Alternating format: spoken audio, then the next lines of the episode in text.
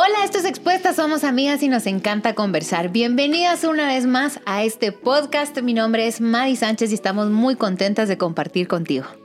Hola, soy Maya Alonso. Gracias por estar acá cada semana. De verdad que lo valoramos muchísimo y nos gusta mucho platicar con ustedes.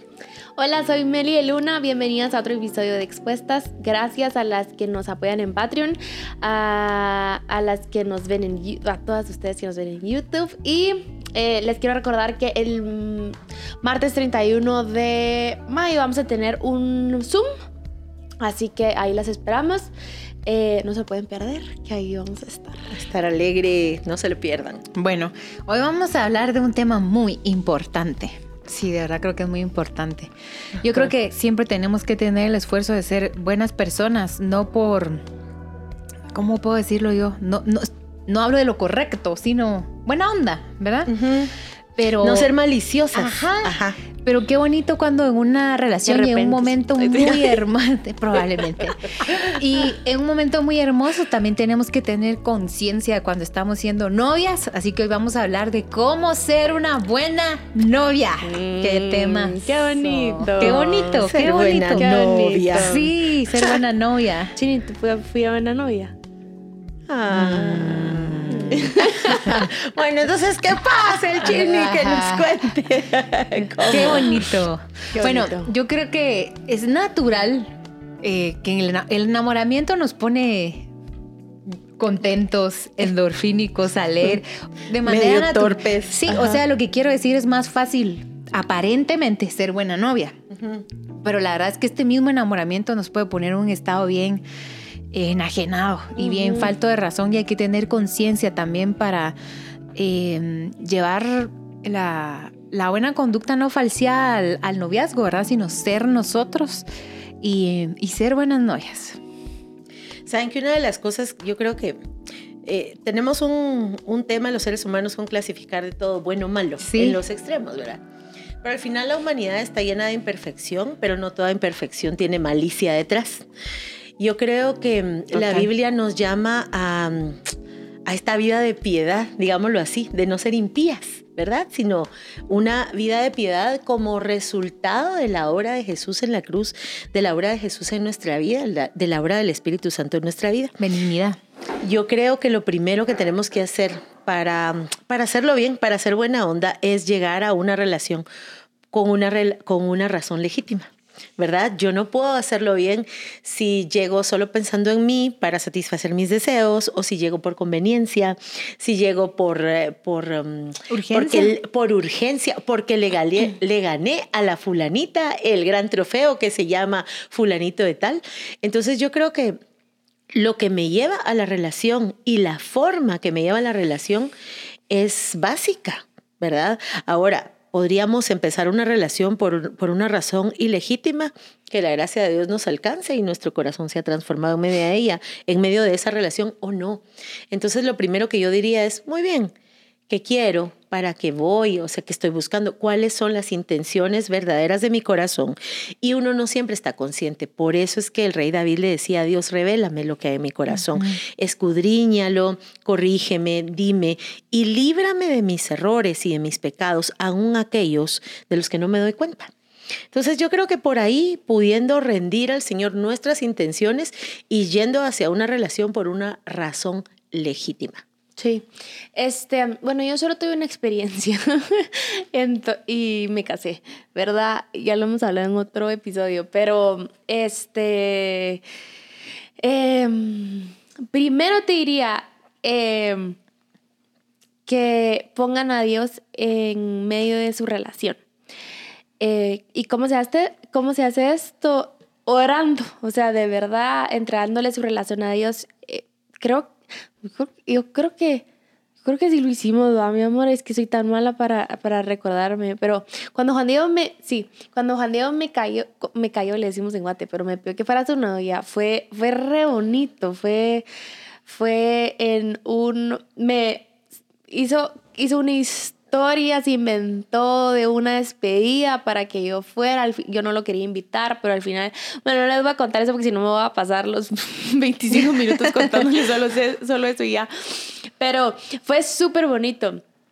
Eh, y me recuerdo que me, me, hizo una carta y me dijo, em, esto espero, él, o sea, como que él estaba, eh, bueno, me, me, me, me escribió ahí como lo que sentía por mí y, y, y también me, me escribió qué esperaba de la relación.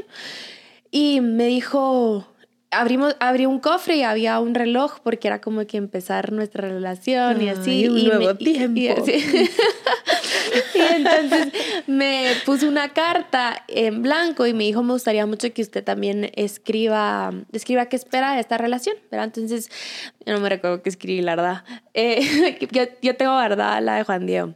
No sé si Juan Diego tiene la mía. Seguro y no. Pero yo tengo ahí, ay, hubiera sido bonito traerla. Pero este, escribimos los dos que esperábamos de la relación y los dos coincidíamos en que Dios fuera el centro de nuestra relación. Y me recuerdo que me pidió ahí que fuera su novia y yo hice un chiste, le dije, no, no. Ah. Para que mires que no soy nada romántica. eh, no, ah. no sé por qué hice eso, qué pena. Pero que estaba nerviosa, no sé. No sé, estaba muy romántico el asunto, entonces había que ponerle así algo de risa. La cosa es que después oramos y le entregamos nuestra relación a Dios. Otra cosa eh, que hicimos fue que eh, bueno, esto no tiene nada que ver con ser buena novia, pero dijimos que, que no íbamos a estar cortando y regresando, ¿verdad? Entonces dijimos sí, tiene que, si, ya no, si ya no se puede, va a ser porque ya no se puede. Estábamos chiquitos, pues ahorita lo miro así, sí, quiero creer que sí, un poco chiquita, pero no, ya, estoy, ya crecí. Pero en ese momento tenía 18, 19 años y él tenía 20. Eh, entonces, eh, fue así. Entonces, eh, lo primero es, lo primero que te diría es entréguenle su relación a Dios, proponéselo tú. Algo que también me, me, me, gustó mucho en nuestro, en, nuestro, en nuestro noviazgo. Fuimos cuatro años, cuatro meses novios, fuimos un montón de tiempo. Me recuerdo que él tuvo muchos emprendimientos, pero en uno de ellos eh, y tuvo un, un CrossFit hasta el otro lado de la ciudad, en San Cristóbal, y nosotros vivimos del otro lado de la ciudad. Entonces me recuerdo que me iba me iba con él y pues me tocaba hacer, me tocaba ayudarlo, porque yo quería, yo le decía a mi mamá y a mi mamá le encantaba y que yo mamá voy a ir a trabajar y mi mamá así como, vayan, vayan, ¿verdad? No, no, nunca me dijo así como, no, no puedes ir. Estaba ya en la universidad y llegábamos a limpiar el equipo, llegaba, llegaba a hacer facturas, llegaba a volver a poner el equipo en su lugar, nos tocaba cerrar, nos tocaba todo, ¿verdad? Y, no era como que él me estuviera dando algo, pues que sí soy buena novia. Pero me, solo porque él lo tenía que hacer todo, tenía las clases de la tarde y le tocaba, entonces ahí me veían haciéndola de, de todo. Entonces me gustó mucho poderlo apoyar desde el noviazgo en lo que él hacía. Me recuerdo que una vez eh, él, él, iba a predicar y, y, me lo dijo, pues después me caí en cuenta y me dijo, no me, no me, no vio, no me preguntó si podía ir y a mí me hubiera gustado mucho que hubiera estado ahí. Y yo, ah, sí, va, como que no se me había ocurrido. Pero después de ahí en adelante fue como que me intencionaba en estar ahí para apoyarlo, para firmarlo. Y creo que todas estas cosas que tú haces en tu noviazgo son la base de tu matrimonio. Porque si no haces estas cosas en el noviazgo, no te estoy diciendo que no las puedes mejorar en el, en el matrimonio, pero creo que es una bonita base la que llevan. Em, en, desde el noviazgo puedes llevar una bonita base y, y, si desde ya lo puedes hacer, ¿por qué no empezar a hacerlo? ¿Saben? Creo que puede ser muy útil es este, a quién tengo enfrente. Porque muchas veces pensamos que Dios está a mi favor, Dios me defiende. Si te metes conmigo, te metes con Dios. Pero yo tengo que entender que la persona que está enfrente eh, tiene algo de Dios, tiene un propósito de Dios y es digno de mi, respeto, de mi admiración que la construya, ¿verdad? Pero mi respeto se lo, se lo puedo dar. Y cuando yo respeto ese corazón y respeto ese, ese espíritu, tengo más conciencia que no lo voy a tratar como a cualquier cosa. No, no lo voy a tratar como que con celos, con jueguitos de mm, te corto, te dejo, te amenazo, juego contigo, te hago sentir inseguro, em, sino que, dale, dale, sino que tengo conciencia de a quién tengo enfrente y el respeto que esa persona merece y lo que yo, a ver, es que esa persona yo tengo este pensamiento, pues, pero es que esa persona sin mí puede ser esa persona, pero conmigo va a llegar a otro nivel. No sé si me voy a entender, porque tú también tenés seguridad de quién tú sos y lo que puedes afectar a la vida de alguien. No es que uno sea Dios ni nada, pero te voy a echar porras, te, te voy a animar. Entonces tenés conciencia también de que cada persona es potencial. Y para entender eh, qué es potencial es como un globo vacío. El globo está vacío y lo ves este, del tamaño que lo es. Pero si le empezás a poner aire o agua, entonces empieza... Salud. Entonces se empieza a llenar y a llenar y a llenar y te das cuenta, esto podía contener todo esto, pero era pequeñito, o sea, era un globo. Y lo mismo puede hacer la otra persona con nosotros. Todos los seres humanos tenemos potencial y depende de quién nos rodeamos, cómo ese potencial puede expresarse y, manifestarse. Entonces le estoy apostando como novia que él esté en mi futuro y que yo esté en el futuro de él. Entonces yo no voy a, a ir con miedito, ya saben, la mitad de mi apuesta todo, o sea, todo en dignidad y en respeto, ya saben a qué me refiero, ¿verdad? todo lo que, todo, todo lo que, sí va, sí, todo lo que sí va. Esta persona merece mi confianza. Si alguien va a confiar en él, en su futuro, en este noviazgo, soy yo. Claro, porque ese es el principio antropológico, voy a decir que dice la Biblia, no es bueno que nadie esté solo. Sí. Y, y no solo a nivel romántico, pero imagínate si es a nivel romántico. Eh, creo que un novio es un prójimo diferenciado. O sea, no se espera que lo trates como a todo el mundo. Y exclusivo. Ajá, diferenciado y exclusivo, por supuesto. Ahora, ¿qué otra cosa te podría decir yo eh, para, para, para hacerlo bien, para jugar limpio? Sea auténtica, sé genuina. No negues lo que te gusta o lo que te disgusta. No finjas ser una mujer que no sos. No trates de encajar. Al final eso es manipulación. O sea, todos podemos mejorar algunas cosas de nosotros, de nuestro carácter, pero no te, si para, si para gustarle a alguien o si para que una relación funcione, tenés que dejar de ser la mujer que sos, ahí no es, solo ahí no es, porque el asunto es que la cosa se dé natural, esta afinidad, esta, mm, esto que compaginen, y no tiene que ser Miren, lo de las almas gemelas, podemos hablar muchas cosas, pero no es necesariamente cómo lo aterrizamos. No es estar de acuerdo con él en todo. O sea, atrévete de manera genuina, honesta y respetuosa a estar en desacuerdo. Recuerda que los novios no tienen derechos de esposos, ni tienen derechos de padres, ni tienen ninguna autoridad, ni obligaciones. ni obligaciones, ni se les puede aplicar los versículos de sujetate. O sea, nada que ver. Y me gustó lo que dijiste, tampoco obligaciones. Si haces algo de, dentro del noviazgo para bendecir a la persona que está contigo, tampoco te debe nada. O sea, no te debe nada. Claro que esperamos una reciprocidad, pero no es, o sea, lo haces con amor y, y ya, o sea, como un prójimo. Pero creo que tenés que ser um, genuina, auténtica, y eso nos va a mantener en sanidad tanto a nosotras como a los otros. Y pilas, pilas para ver si la otra persona está genuinamente de este lado. Eh, las mujeres a veces, creo que también los hombres, pero se da muy diferenciadamente en mujeres, somos fáciles de sentir algunas cosas, algunas cosas que no pasan, algunas cosas que nadie dicen. Tú te las decís en tu cabeza y te enamoras de esa historia que tú te contás. Entonces, yo creo que hay que aterrizar nuestro amor en acciones concretas en expresiones y acciones concretas eh, con la buena intención de bendecir al otro. Creo que a veces como novios podemos dejar de observar que es un prójimo, que es un hermano en Cristo, que es un hermano en la fe. Y yo creo que todas esas em, formas de ver nos dan esta sensación de verlo por completo, el respeto. Nadie puede edificar nada sobre una imagen falsa, sobre una proyección, sobre un parezco pero no soy, eh, aún dentro del cortejo. E, ese cortejo, ese coqueteo, e, eso que nos lleva a la relación y ese noviazgo tiene que estar lleno de honestidad, porque nadie puede amar a alguien que no sos. O sea, van a amar lo que sos. Sí. Y quiero aclarar algo que se me vino. Apoyarlo no significa rescatarlo de todas. Em, como, ay, tan buena tú porque me prestaste el dinero, ¿verdad? Para esto. Ay, eh, yo tan buena porque lo fui a traer cuando le presté el carro todo el tiempo. Le presté el carro todo el tiempo y yo veía qué hacía para moverme. Mm. Em, no, o sea, eso es, eso, eso no es marcar límites y no, no está bien, no está bien que tú le estés pagando sus deudas, pagando la cuenta.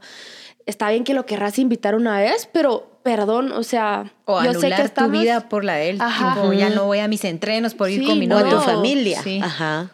Estamos eh, todavía hacen estas preguntas y porque tú trabajas y él también, bueno, y él también trabaja, pero estar tú invitando todo el tiempo, perdón, pero si es él, si es él el que te tiene que el que tiene que haber un un no sé si se, no voy a hablar en general, pero si son salidas así casuales de dates y así, él es el que te tendría que estar invitando en su cumpleaños y entiendo que pueden haber ocasiones en donde tú puedes invitarlo, pero es él el que te tendría que estar invitando.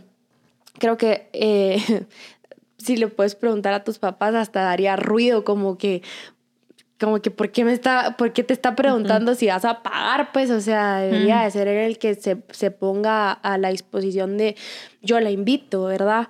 Eh, ¿Qué más? Eh, apoyarlo en, en, sus sueños. Eh, o sea, a, lo que iba con el apoyarlo no es en hacer todas estas cosas sin límites y sin medidas, porque después eh, pueden pasar por encima de ti. Y, y, no va a estar bien. ¿verdad? No está bien que tú estés viendo de que si tiene una deuda en la tarjeta, de estarle tú pagándole la deuda, por favor, no, no, no haces eso, y menos si tus papás ni saben, porque, o, no sé, tal vez puede ser que estés usando dinero de tus papás, que está peor, ¿verdad? O dinero que tú estás ganando con bastante esfuerzo, entonces no, o sea, no está bien, no está bien que hagas esas cosas. Em, también lo puedes apoyar eh, te, da el ejemplo de, lo que, de la forma en que va a apoyar a mi esposo, ahorita que es mi esposo, pero en su momento mi novio, en su emprendimiento. Eh, también lo apoyaba con sus entrenos, ¿verdad? O sea, no así de que... Eh, si yo no quería entrenar o si no quería entrenar doble, lo iba a ver, ¿verdad? O sea, no, no iba a ser estorbo de no, o el CrossFit o yo, ¿verdad?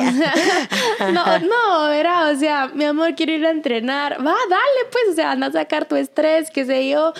Em, esas son formas también que puedes apoyar a tu novio y ser una buena novia. Eh, ¿Qué otra? ¿Qué otra? Creo que ser una buena compañera, una buena conversadora, buenos oídos, alguien que escucha qué le gusta, qué le interesa, qué, le inquieta, qué lo motiva y estar en esa línea en su canal. Su canal es este. Eh, esto tiene que ver con él. Todo lo que estamos diciendo bajo el parámetro que dijo Meli anularnos. O sea, apoyar no es dejar mis sueños. Lo mismo con lo que a él le interesa, con lo que a él eh, le inquieta. Y voy a regresar a algo que dijimos en algunos episodios anteriores. Tengo que serle bien leal a este, eh, a este noviazgo. Entonces, este, esto va a implicar que muchas veces yo le di algunas cosas que no y estoy re bien. Ni te preocupes, no está siendo mala novia. Si él te tratara de manipular o decir, y ni siquiera con un mal corazón, ¿verdad? Sino de insistir, no dudes eh, que lo que estás haciendo está está bien. Yo creo que también es muy útil cómo manejo los problemas, porque podríamos ser novias peleoneras, conflictivas, alegonas, problemáticas, que llamar a la familia para que, ay, mire, que suegra, que esto, que lo otro, que a los amigos, que publicar en redes sociales esto, lo otro. ¿Cómo pido lo que necesito? ¿Cómo converso? ¿Cómo mantengo también nuestra parte propia de intimidad del noviazgo, le voy a decir, nuestra privacidad? ¿Cómo cómo sé usar la prudencia para hablar con él, porque si no, puedo empezar desde el noviazgo ciclos de peleas, de alborotos, de faltas de, respeto, que yo creo que, no sé si estoy generalizando, pero creo que esto sí irrita a los hombres. Y por eso creo que la Biblia habla tanto de esto que una mujer renciosa es como una gota. O sea, todo el tiempo hablar en modo alegar, ¿verdad? No, no sé qué, o sea, no, o sea, Tienes como mujer las mejores herramientas que Dios nos ha dado. La dulzura, la ternura, el amor, la paciencia, la firmeza. O sea, ninguno de estos es alegar. Entonces, como que uno tiene que saber el, la forma en que yo le hablo y en que yo me dirijo a Él, para Él también implica la confianza que tiene para contarme cuando se equivoca, cuando lo hace bien. Entonces, como mucho también cómo manejo lo que quiero, lo que deseo, lo que no me gusta. No tiene que ser peleando ni nada de eso. Bueno, eh, creo que una de las mejores formas de hacerlo bien es ser bien intencional en no convertirte en un instrumento de pecado en su vida. Mm. Eh, creo que todos nosotros como comunidad, como cuando Jesús nos hermanó, eh, nos puso esta posibilidad, ayudarnos a vivir en santidad. Santidad no es un concepto eh, así lejano, inalcanzable, cuando estás en la presencia de un Dios santo. Entonces creo que parte de, de, hacerlo bien y de jugar limpio en toda relación es por lo menos ser intencional en no quiero ser instrumento de pecado en tu vida.